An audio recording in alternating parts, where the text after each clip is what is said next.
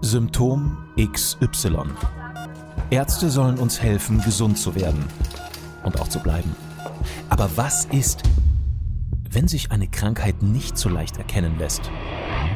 Oftmals behandeln Mediziner nur die Symptome statt die Ursachen. Die junge Journalistin Sabrina Nickel und der erfahrene Arzt Dr. Norbert Kriegisch begeben sich auf die Störfeldsuche nach dem Warum und der akribischen Recherche Wie werde ich gesund? Arzt und Patientin verbinden Erfahrung mit Wissenschaft. Herauskommt ganzheitliche Gesundheit, die jedem hilft. Das liegt am Stress. Ich glaube, das ist mittlerweile der Lieblingssatz der Mediziner und Experten aus der Gesundheitsbranche und auch der meisten Psychologen. Ja, Viele chronische Krankheiten haben etwas damit zu tun mit diesem Stress, aber ob die Belastung des Alltags uns wirklich krank machen kann, hat jeder noch ein Stück weit selbst in der Hand. Was hilft, besser mit ihnen umzugehen? Diese und weitere Fragen kläre ich heute wieder mit dir als meinem Arzt, lieber Norbert. Deshalb zunächst die erste Frage. Ist Stress wirklich die Hauptursache für so viele Symptome, die wir haben, oder ist Stress eigentlich selbst ein Symptom? Boah. Stress gibt es, glaube ich, in unterschiedlicher Form. Das erste müssen wir unterscheiden, wenn wir im Alltagssprache sagen, ich habe Stress? Oder sage ich als Arzt oder als Wissenschaftler, es ist eine Stresssituation. Das sind unterschiedliche Dinge oft. Die kann sich zwar überschneiden, aber können natürlich auch unterschiedlich sein. Ich glaube, wenn wir in der Alltagssprache sagen, ich habe wahnsinnig Stress, dann bedeutet es, ich fühle mich überfordert. Mhm ich fühle mich überfordert, das heißt, ich habe keine Zeit für mich selbst, ich kann, bin zu fremdbestimmt, sagen wir mal so. Ja, also ich kann nicht mehr über meine eigene Zeit frei entscheiden. Ich glaube, das ist das, was im weitesten Sinne normalerweise ihr da draußen unter Stress versteht, wenn ihr sagt, ich habe Stress. Wir Ärzte können noch andere Sachen sagen. Gibt es einen psychischen Stress? Gibt es einen nitrosativen Stress? Gibt es einen oxidativen Stress? Da siehst du, es gibt unterschiedliche Auswirkungen, die sich für den Körper als Stress äußern. In seiner Regulationsfähigkeit zum Beispiel, in seiner Energiegewinnung zum okay. Beispiel. Sehr gut, dass du das jetzt mal vordefiniert hast, denn unser Podcast heißt ja Symptom XY und wir nehmen uns jede Woche ein neues Symptom vor und versuchen gemeinsam dann die Ursachen dafür zu ergründen. Stress habe ich jetzt hier ganz bewusst als Symptom gewählt, denn die Ursache liegt oftmals ja noch eine Ebene drunter. Also wir gehen jetzt mal von dem aus, was der Zuhörer da draußen unter Stress versteht. Das ist das, was man eben als solches bezeichnet, wie du es gerade definiert hast. Was passiert denn in unserem Kopf, in unserem Körper, in unserer Psyche, wenn wir angeblich gestresst sind? Nee, also die meisten Leute draußen werden es erfahren, als Abgeschlagenheit oder Müdigkeit. Ich glaube, das sind so zwei Symptome, die die meisten so nachempfinden können. Was ja auch gar nicht mehr einhergeht dann mit diesem Stress. Das ist ja genau das ja, Kontrastprogramm. Das ist ja schon dann. im Prinzip das Symptom davon. Mhm. Ja, das heißt, auch Schlafstörungen haben wir in der letzten Sendung gehabt. Aber das sind Dinge, die man draußen spürt man ist nicht ausgeschlafen, man kommt nicht auf die Füße, man kann sich mit niemandem mehr unterhalten, weil man ständig genervt ist oder sonst irgendwas. Das ist das, was wir landläufig unter Stress verstehen. Und da, wenn es, wenn man keine Erholungsphasen hat, sei es Schlaf oder Urlaub oder andere Dinge, oder ein Hobby, wo man sich wieder Energie tanken kann, dann wird es langfristig krankmachend und äußert sich dann auch in Stoffwechselstörungen. Mhm, okay, also Symptom ist zum Beispiel, man fühlt sich erschöpft, ausgebrannt oder eben gestresst. Und ich weiß auch, wenn mir das mein Trainer immer wieder sagt, bei Stress werden die Hormone Cortisol und Adrenalin ausgestoßen unter anderem. Ja. Und die wiederum mobilisieren in Belastungssituationen auch mehr Fett und Glucose. Das ist jetzt auch noch so ein Teilaspekt, den ich mit dir angucken möchte. Heißt, ich nehme bei Stress, bei stressiger Belastung, auch biochemisch schneller zu. Ist das richtig? Kommt daher auch der Heißhunger, wenn man wiederum unter Stress und Strom steht? Beides. Also zuerst mal muss man sagen, der Heißhunger kommt deswegen, weil in unserem Gehirn, wenn du ja unter Stress stehst, arbeitstechnisch oder sonst irgendwas, musst du ja viel denken oder über, überlegen und weißt nicht, was du tun sollst. Im Gehirn können wir nur Zucker verbrennen. Und wenn der Zuckerhaushalt aufgebraucht ist im Organismus, dann habe ich ein Verlangen nach Süßem oder weil das ja Zucker ist. Das ist das, was wir im Gehirn gleich wieder verbrennen können. Und da sagen ja die Experten lieber Nüsse zu essen zum Beispiel. Ja, ne? das ist wieder was anderes. Das heißt, deswegen bedeutet es, wenn ich, das habe ich vorhin unter nitrosativen Stress bezeichnet, das bedeutet, dass die Energiegewinnung in den sogenannten Kraftwerken der Zelle, der Mitochondrien, nicht mehr richtig funktioniert, weil entweder ein Überangebot von Zucker oder Kohlenhydraten da ist und man gar nicht in den sogenannten Fettverbrennungsstoffwechsel hineinkommt, das uns sozusagen mehr Energiemoleküle zur Verfügung stellt als die reine Zuckerverbrennung. Nur ein Beispiel, ein Molekül Zucker, wenn ich das verbrenne, bekomme ich sogenannte zwei ATPs, das heißt zwei Energiemoleküle. Aber das ist sehr schnell zur Verfügung und kann man schnell brauchen. Und wenn ich unter psychischen Stress, also Belastungsstress stehe im Kopf, brauche ich oft sehr schnell das, was zur Verfügung steht. Deswegen trinken die Leute dann immer diese äh, zuckerhaltigen Cola oder sandige äh, Getränke. Oder sie nehmen einen Traubenzucker zu sich, weil sie sonst das Gefühl haben, sie können nicht denken.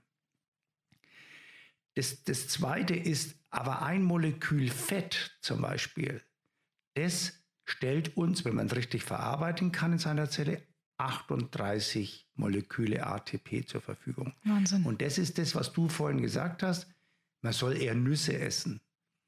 Das ist das eigentlich die Fettzufuhr und nicht die Kohlenhydratzufuhr, also nicht die Zuckerzufuhr. Du willst eigentlich deinen Körper dazu anregen, eher in die Fettverbrennung reinzugehen, als nur in die reine Zuckerverbrennung. Das ist das, was oft in unserer Gesellschaft sehr, sehr oft verloren geht und nicht wahrgenommen wird. Denn unsere Ernährung, wir haben in einer der früheren Sendungen schon mal drüber gesprochen, ist sehr kohlenhydratlastig. Da kann ich auch mal ganz kurz als Patientin wieder einhaken, denn auch hier habe ich wieder sehr viel Erfahrung ähm, sammeln dürfen. Ich bin gerade in der Situation, dass ich fast nur Kohlenhydrate verstoffwechseln kann. Ich habe eine Atemgasanalyse gemacht. Im Atemgas kann man das feststellen, ähm, was zur Energiegewinnung genutzt wird. Und bei mir sind es tatsächlich 89 Prozent Kohlenhydrate und 11 Prozent Proteine und 0 Prozent Fett. Das bedeutet ja auch wiederum, dass mein Körper extrem unter Stress steht gerade ähm, und sich vor allem den schnell verfügbaren Energien bedient, also den Kohlenhydraten und Zucker. Ähm, äh, Zucker zusetzen. Also deswegen ist mein Heißhunger nach Süßem gerade in stressigen Situationen immer extrem hoch. Und ich glaube, damit kann sich auch wieder jeder identifizieren da draußen. Man kennt das ja, wenn man Stress hat, dann am liebsten einfach einen ganzen Schokoriegel oder äh, einen ganzen Kuchen. Zur Not auch mal. Aber das ist natürlich genau letztendlich die falsche Therapie dafür. Was ist denn Eigentlich richtige? müsstest du deinen Körper trainieren, dass er schneller in die Fettverbrennung übergeht. Das wäre eigentlich die sinnvollste äh, Therapieform. Wir kennen es aus der Sportmedizin heraus, dass die zum Beispiel, wenn sie sich stark belastet haben, auf jeden Fall keinen Kohlenhydrat, sondern man nehmen einen Eiweißshake Mhm. Deswegen wird es in den sogenannten Fitnessstudios wird oft dann angeboten Eiweißshakes oder sowas sehen. Das hat natürlich den Hintergrund, dass man damit die Stoffwechselleistungen verändert. Das zweite wäre, dass man im Prinzip oft mal ein sogenanntes Intervallfasten macht, weil man in seiner die Zuckervorräte einfach mal aufbraucht und dann dem Körper die, das Signal gibt, So, jetzt schalt mal auf den Fettverbrennungsstoffwechsel um. Mhm. Das Komische ist ja, selbst wenn du mehr Fett isst, oft, also wenn du es auch physisch verträgst, äh, du nicht dicker wirst, als wenn du mehr Kohlenhydrate isst. Weil der Fettverbrennungsstoffwechsel gar nicht eingeleitet wird, sondern die Kohlenhydrate, die ich zu viel zur Verfügung stelle oder Zucker, die ich zu viel zur Verfügung stelle, die lagern sich dann in Fett im Körper wieder ab. Und das muss man ja irgendwo wieder abbauen.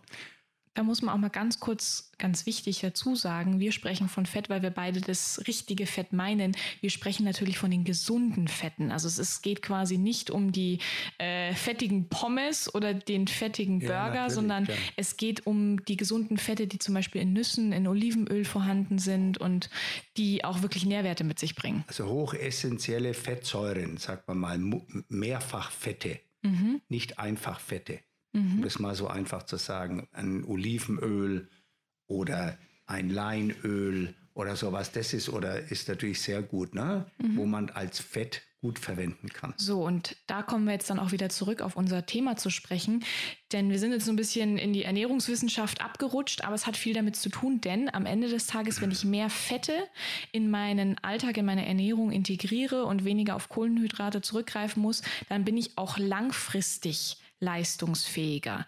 Das ist etwas, da kann ich länger von zehren. Das wird nicht sofort verbrannt wie Papier im Feuer, sondern das ist eben wie so ein richtig dickes Stück Holz, das eben über längere Zeit brennt und dann natürlich auch Energie spendet. Ist das richtig so zusammengefasst? Im Prinzip ist es richtig. Du musst aber nur deinem Körper lernen, dass er in diese Fettverbrennung, Stoffwechsel auch übergeht. Mhm. Und da haben wir in einer der früheren Sendungen schon mal gesprochen, da ist es besonders wichtig, dass auch bestimmte Stoffe wie Vitamin B1 und Alpha-Liponsäure vorhanden sind, weil sonst kannst du in diesen sogenannten Pyruvatstoffwechsel gar nicht übergehen. Und das ist oft das Problem, was dann auch noch stattfindet. Also das sollte man immer, aber im Prinzip ist es so, Intervallfasten, dann nicht gleich Kohlenhydrate zu sich nehmen, sondern eher Eiweiß oder Fette zu sich nehmen und dann wird der Körper mit der Zeit lernen, die Sportler kennen es als zweite Luft. Mhm. Die sind erst sozusagen erschöpft. Und dann, wenn sie aber trotzdem weitermachen, dann schaltet der Körper um in, dies, in diesen Fettverbrennungsstoffwechsel und plötzlich haben die viel mehr und können unendlich lang weiterlaufen. Das ist das, was wir brauchen. Und das ist gerade in Stresssituationen, wo wir ja uns in der Arbeit oder irgendwo auch befinden, da kommst du ja nicht in diesen Fettverbrennungsstoffwechsel, weil du sofort entweder was Süßes isst oder sofort wieder irgendwie einen Kaffee trinkst oder sonst irgendwas. Und dadurch bleibst du immer in diesem erhöhten Adrenalin- und Cortisolspiegel drin und überlastest im Laufe der Zeit eine Bauchspeicheldrüse damit. So, und genau deswegen haben wir das jetzt auch angesprochen, damit ihr schon mal so einen Ausblick habt, wo wollen wir eigentlich überhaupt mit der Reise hin. Es ist schon mal wichtig zu wissen, okay, ich kann gerade, was den Sport und die Bewegung betrifft und was die Ernährung betrifft, einiges tun, dass sich mein Stresslevel nicht immer in so Peakphasen befindet, sondern so ein bisschen ausbalanciert und ich nicht in so Sinuskurven verfalle. Das ist ganz, ganz wichtig. In der Transformation befinde ich mich persönlich gerade auch. Also da begleite ich euch auch sehr gerne. Wenn ihr da Fragen dazu habt, schreibt uns einfach gerne unter symptom.xy auf Instagram. Genau. Und jetzt zurück zu dem Stress auf biologischer oder biochemischer Ebene. Was ist denn Stress in Form von Historie auch. Er muss ja irgendeinen Sinn gehabt haben oder auch für uns einen Sinn haben im Körper, für irgendwas gut zu sein. Zum Beispiel sowas wie Konzentration oder so? Nee, also da gibt es ganz einfaches Wort dafür, das heißt Eustress. Wie viel? Eustress. Eustress. Vom Griechischen, ja, das heißt Eu heißt gut in dem Moment, ein guter Stress. Mhm. Denn wir sind natürlich auch, wenn wir in, äh, in Situationen kommen, die uns wo Gefahr ist oder irgend sowas, dann müssen wir ja ein erhöhtes Stresspotenzial haben, damit wir nicht überrascht werden, damit wir schnell sind, damit wir uns im Prinzip besser bewegen können. Und das ist gut, aber das ist ein Eustress, den brauchen wir. Oder wenn du draußen dich auf eine Prüfung vorbereitest, ja, dann brauchst du auch einen Eustress. Du musst im Prinzip alle deine Systeme anwerfen und dich konzentrieren, damit du dann bei der Prüfung entsprechend eine gute Leistung ablieferst. Mhm. Aber das kannst du eben nur in bestimmten Situationen dosiert machen. Du kannst nicht ununterbrochen in so einer Situation sein. Und manchmal suchen wir die Situation ja auch selbst gar nicht aus. Zum das Beispiel. Das ist die Fremdbestimmtheit. Genau, so alltägliche Belastungen wie beispielsweise ein Ehekrach schaden ja auch nachweislich irgendwann der Gesundheit und der Psyche. Das geht aus einer US-amerikanischen Studie der Universität Ohio hervor, die in dem Fachblatt Archives of General Psychiatry äh, veröffentlicht wurde. Ähm, sie zeigt, dass Streit mit dem Partner das Immunsystem so deutlich verändert, dass Vorgänge wie die Wundheilung sogar verzögert ablaufen. Das fand ich enorm. Wie kann denn Stress im Grunde alles bei uns im Körper beeinflussen, sogar sowas wie eine Wundheilung? Ja, das läuft über die immunologische Schiene ab. Mhm. Also das ist das, was wir ja schon öfter gesagt haben, dass ein Eustress, also ein guter Stress, den Körper anregt und ihn hilft, Situationen zu bewältigen. Habe ich jetzt aber einen ständigen Problematik, zum Beispiel mit meinem Partner, dann, dann ist es nicht nur kurzfristig, sondern ist es auch langfristig. Und das schädigt mich. Das bringt mich zusätzlich zu den anderen Arbeitsbelastungen immer wieder an den Rand meiner Leistungsfähigkeit. Und auch an den Rand des Wahnsinns. Das kann auch dazukommen. Aber das ist das, was ich ja immer mit, mit dem Bild eines Fasses habe, wo du viele Schläuche hast, die reinführen. Solange der Wasserspiegel in einer bestimmten Range ist, geht es. Hast du aber zu viel, kommt jetzt der Streit mit dem Partner noch dazu, kommt noch eine virale Infektion dazu oder sonst irgendwas, dann kommt dein System, dein biologisches System an die Grenze und er kann das nicht alles verarbeiten und dann bekommt man sozusagen Symptome. Und je unterschiedlich die Symptome sind, der eine ist es erstmal nur Müdigkeit, er sagt mir, sagt mir der Körper, du pass auf, ich, du, hör, leg dich mal besser hin und schlaf mal. Mhm. Ja? Der andere bekommt Kopfschmerzen. Ja? Dann sagt der Körper, du pass auf, denk mal nicht so viel zum Beispiel, ähm, um das mal einfach mal so, so, ein, so banal einfach mal zu sagen. Wahnsinn, ja? da findet und, man sich gleich auch selbst und, wieder, finde ja, ich. Und das ist das, was ich eben meine. Wir müssen lernen, die Zeichen oder die Hilfeschreie unseres Körpers zu lesen. Und die Müdigkeit ist eins, die Abgeschlagenheit ist was anderes. Das kann man natürlich zum Teil durch Vitaminzufuhr oder durch andere Sachen äh, äh verbessern. Aber Oft steckt natürlich auch ein psychologischer Stress, ein Streit oder irgendwas dahinter. Die kommen mit seinen Arbeitskollegen nicht mehr zurecht. Der, nur wenn er schon zur Tür reinkommt, fühlt er sich schon schlecht. Und wenn er den schon sieht, mein Gott, dann, dann kommt er in eine, in eine Situation, wo er immer auf Abwehr ist. Und wenn du das acht Stunden am Tag magst, dann wirst du müde. Absolut. Du hast so ein schönes Bild gezeichnet, das du uns ja schon mal gegeben hast, mit diesem Fass, in das verschiedene Schläuche reinlaufen. Ich vergleiche das immer ganz gerne. Meine Analogie ist, ähm, das Leben ist auf fünf Säulen aufgebaut. Für mich sind die fünf Säulen das Ich, also das Individuum, ich selbst, zum anderen die Liebe, ähm, zum Partner zum Beispiel, dann die Familie, ähm, zum anderen der Job, die Karriere und dann gibt es noch dieses, das soziale Umfeld mit den Freunden. Das sind zumindest die fünf Faktoren, die, wenn zu viele bröckeln, die bei mir wiederum zu Stress führen.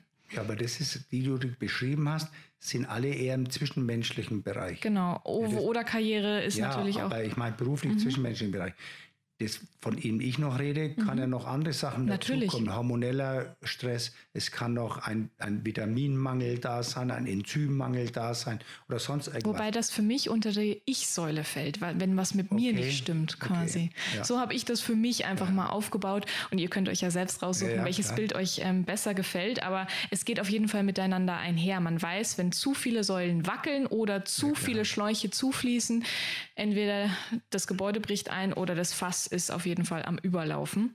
So, negativ erlebter Stress kann also krank machen, sind wir uns einig, weil er das Immunsystem schwächt. Ja. Aber auch das Herz-Kreislauf-System, das Nervensystem und der Stoffwechsel reagieren mit ungünstigen Veränderungen und umso stärker, je länger die Anspannung tatsächlich anhält.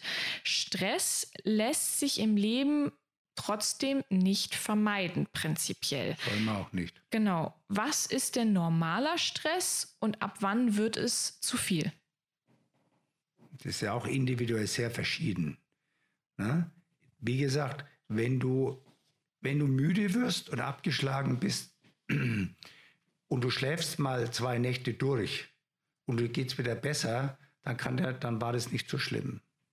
Aber wenn dich das so belastet, dass du fast nicht mehr aus dem Bett kommst, dich zur Arbeit zwingen musst, dass du nicht mehr dich mit anderen Leuten treffen kannst oder sonst irgendwas, dann ist es schon wie ein Burnout. Dann bist du ausgebrannt sozusagen. So. Und dieses Burnout-Syndrom haben wir leider in unserer schnelllebigen Gesellschaft wahnsinnig oft, weil wir keine Ruhephasen mehr haben. Als hättest du mein Skript, meine Fragen vorher gelesen, das wäre genau der Punkt gewesen, wo ich dich jetzt hinleiten wollte. Erschöpft, ausgebrannt, gestresst. Der nächste Step ist für mich auch dann das Burnout. Ab wann ist es ein Burnout? Kannst du das nochmal ganz kurz zusammenfassen, ähm, um einfach mal so einen Anhaltspunkt für die Leute zu geben? Okay, bin ich jetzt gestresst? Ist es einfach alles gerade sehr viel oder ist es tatsächlich schon chronisch krank. Also der, der einen Burnout jemals hatte, der weiß, was das bedeutet. Die Leute können wirklich oft nicht mehr auf die Straße gehen. Die sind so müde, die, die würden am liebsten den Kopf in den Sand stecken und würden sagen, alles hinter mir weglassen. Das ist ein so deprimierendes Gefühl. Die können nicht mehr mit anderen Leuten reden, die haben kein Zutrauen zu sich mehr. Das ist für mich Burnout. Mhm. Und wenn das sich durch bestimmte Dinge, die wir vorhin angesprochen haben, erklären lassen, dann muss da auch die Behandlung ansetzen, damit die überhaupt erstmal wieder zu sich kommen, dann sich erholen können und dann wieder langsam an ihre normale Tätigkeit, die sie vielleicht vorher gemacht haben, wieder herangeführt werden können. Es kann natürlich auch sein, dass vieles von denen sie vorher krank gemacht hat, dann müssen sie sich vielleicht entscheiden, was anders zu machen. Das muss man natürlich auch so sehen. Absolut. Und ähm, weil ich selbst diese Frage für mich schon mal beantworten musste und in dieser Situation war und tatsächlich genau nachempfinden kann, von welchem Gefühl du hier sprichst, habe ich auch mal einen kleinen Test tatsächlich mitgebracht, mit dem ihr euch einfach auch mal selbst fragen könnt ähm, oder Fragen stellen könnt, um herauszufinden, ob ihr Burnout gefährdet seid, gerade oder auch in Zukunft. Denn ich war selbst Betroffene und ich weiß, welche Fragen man sich stellen sollte. Also welche Fragen oder Aussagen treffen auf dich zu, ist die Frage. Ich erwarte von mir höhere Leistungen bei meinen täglichen Aufgaben, als die meisten anderen Menschen von sich selbst verlangen würden. Das ist so ein, das ist so ein Thema. Wenn ich bei meiner Arbeit versage, dann bin ich als Mensch ein Versager. Für mich ist es sehr wichtig, dass mich andere Menschen mögen. Wenn Dinge schiefgehen, mache ich üblicherweise mich selbst dafür verantwortlich. Kollegen um Unterstützung zu bitten, ist ein Zeichen von Schwäche. Ich vermeide es, Risiken einzugehen, wann immer es möglich ist. Ich habe genug Probleme im Leben gehabt und habe es verdient, keine neuen mehr zu bekommen. Und letzter Satz, ich investiere mehr in Energie ich investiere mehr Energie in meinen Beruf, als ich dafür als Gegenleistung, sei es in Form von Geld oder Anerkennung, erhalte. Das waren für mich so Sätze, mit denen man sich in so einer Phase sehr gut identifizieren kann, wenn man merkt, uiuiui, ähm, irgendwie ist diese intrinsische Motivation und diese Lust am Leben einfach auch verloren. Nachdenklich sollte es auf jeden Fall jeden machen, der sich gerade in so einer Situation befindet, die sehr bedrückend ist. Und wenn eure Stimmung und euer Schlaf davon auch noch beeinträchtigt sind, so wie es Norbert äh, zusammengefasst hat, oder auch wenn eure Konzentrationsfähigkeit in der letzten Zeit extrem gelitten hat, man noch sehr widerwillig oder nur noch sehr widerwillig ins Büro geht oder am Wochenende fast ausschließlich nur noch an die Arbeit denkt, dann sollten zumindest mal die ein oder anderen Alarmglocken anklingeln. Burnout ist trotzdem aktuell keine medizinische Diagnose. Manche Symptome überschneiden sich mit den Beschwerden einer Depression, habe ich herausgefunden. Ja, Zum Beispiel die Antriebslosigkeit, die Mutlosigkeit, die Müdigkeit, das Gefühl der Leere und Sinnlosigkeit. Und jetzt die Frage, wie unterscheide ich denn hier und warum gilt das eine als Krankheit, während das andere noch irreführend ist? Also wenn ich da mal einhaken darf. Ein Burnout, ein Nervenzusammenbruch, eine Depression sind in vielen Fällen fast das gleiche. Ah ja. Denn es gibt ZFS, chronisches Fatigue-Syndrom. Das wird mittlerweile auch in der Medizin anerkannt als Diagnose. Mhm. Das, um das mal einfach mal zu sehen. Das, die Ur, es geht, das sind ja alles nur, deswegen heißt das Wort immer Syndrom. Depressives Syndrom, Müdigkeitssyndrom, und sonst irgendetwas. Mhm. Immer wenn das Wort Syndrom dabei steht, habe ich mir noch nie Gedanken gemacht. Dann wissen die Ärzte nicht, woher es kommt. Aha. Da ist es nur eine Beschreibung von bestimmten Symptomen. Mhm. Und wenn die Beschwerden oder die Symptome sich ähnlich sind, dann kann man natürlich sagen, ein Müdigkeitssyndrom ist fast gleichzusetzen mit einem depressiven Syndrom. Ja, da fehlen vielleicht noch ein paar andere Dinge dabei noch. Ja, da gibt es ein agitiertes Syndrom. So, aber glaubt nicht, wenn ihr, wenn das Wort Syndrom bedeutet immer nur eine Beschreibung von Symptomen. Das ist keine Ursache. Nur, wir haben vorhin schon ein paar Ursachen angesprochen. Wenn du zum Beispiel die Sätze vorgelesen hast, da stecken doch schon wahnsinnig viele Erklärungen drin, die die Ursachen sind und nicht das Beschreibung des Syndroms. Ja. Wenn du sagst, ich muss immer, darf keinen Fehler machen oder ich muss geliebt werden. Das ist das, was ich auf der psychoemotionalen Ebene beschreibe. Da ist irgendwo in der, Vor in der Kindheit oder Jugend schon mal ein Konflikt gewesen, ein Trauma gewesen, nachdem du dein Leben eingerichtet hast. Und wenn du immer nie zu einer Entspannung kommst, weil du immer nur der Beste sein willst, weil dich keiner geliebt hat früher, egal ob du nur weil du gut warst, dann kommst du so, viel schneller in solche Ermüdungssituationen, Burnout-Situationen. Ich glaube, das ist das, Du hast die, die Fragen sind sehr gut gewesen, weil die musste dir jeder stellen. Aber das, da musst du nachforschen. Wo kommt denn das her? Genau, genau. Übrigens, ähm, um euch jetzt auch mal so einen, so einen Anhaltspunkt dafür zu geben, wie ich damit umgegangen bin. Ich habe dann auch wirklich gemerkt, ich möchte keine Menschen mehr sehen, ich möchte keinen Fuß mehr vor die Tür setzen. Ich habe mich dann auch wirklich zu Hause zehn Tage lang eingeschlossen habe die Tür zugemacht und habe einfach mal nichts mehr getan, mich einfach nur treiben lassen, habe in den Tag hineingelebt und einfach mal in mich reingehört, ganz tief rein. Was will ich denn eigentlich, wenn ich in der Früh aufstehe und nicht an die Arbeit denken muss, weil ich es gerade nicht kann, weil ich sie mir selbst genommen habe, wenn ich gerade keinen sozialen Kontakt habe, wenn ich nicht die Familie habe im Hintergrund, die ja unbewusst oder bewusst manchmal auch Druck ausübt. Wer bin ich eigentlich? Und was will ich eigentlich? Und nach was fühle ich mich eigentlich? Das waren so die Fragen, die ich mir dann gestellt habe und auf die ich dann auch Antworten gefunden habe, glücklicherweise in diesen zehn Tagen und konnte mich selbst dann im Anschluss therapieren und war danach wieder wirklich voller Energie und habe mich voller Tatendrang, habe mich richtig darauf gefreut, dann wieder loszulegen. Ja, was können denn trotzdem schwerwiegende Folgen von zu viel Stress sein, wenn man dann eben nicht reagiert, so wie ich in dem Fall, dass man sich einfach rausnimmt, sich therapieren lässt oder selbst therapiert? Die schwerwiegenden Folgen von zu viel Stress. Ja, die einfach der Verlust der Leistungsfähigkeit. Du kannst deine sozialen Kontakte nicht mehr haben, deine Familie leidet drunter und dann im, weitesten Falle schickt man dich dann in eine Klinik wo du dann erstmal wegkommst, dann im Fall folgt man sagt, der kommt in die Klapsmühle oder sonst irgendwas, dann kommen die entsprechenden Medikamente, die den Leuten verordnet werden, die letztendlich man hofft, dass es einen hilft, aber oft können sie es auch noch verstärken, dass man nur noch Antidepressiva nimmt und dann, dann kommen die Leute oft gar nicht mehr auf die Füße. Das passiert oft.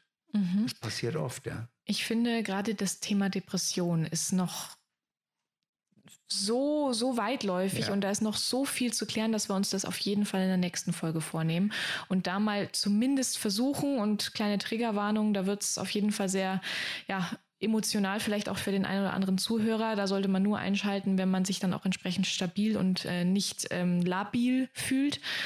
Ähm, da werden wir das Thema Depression noch genauer durchleuchten.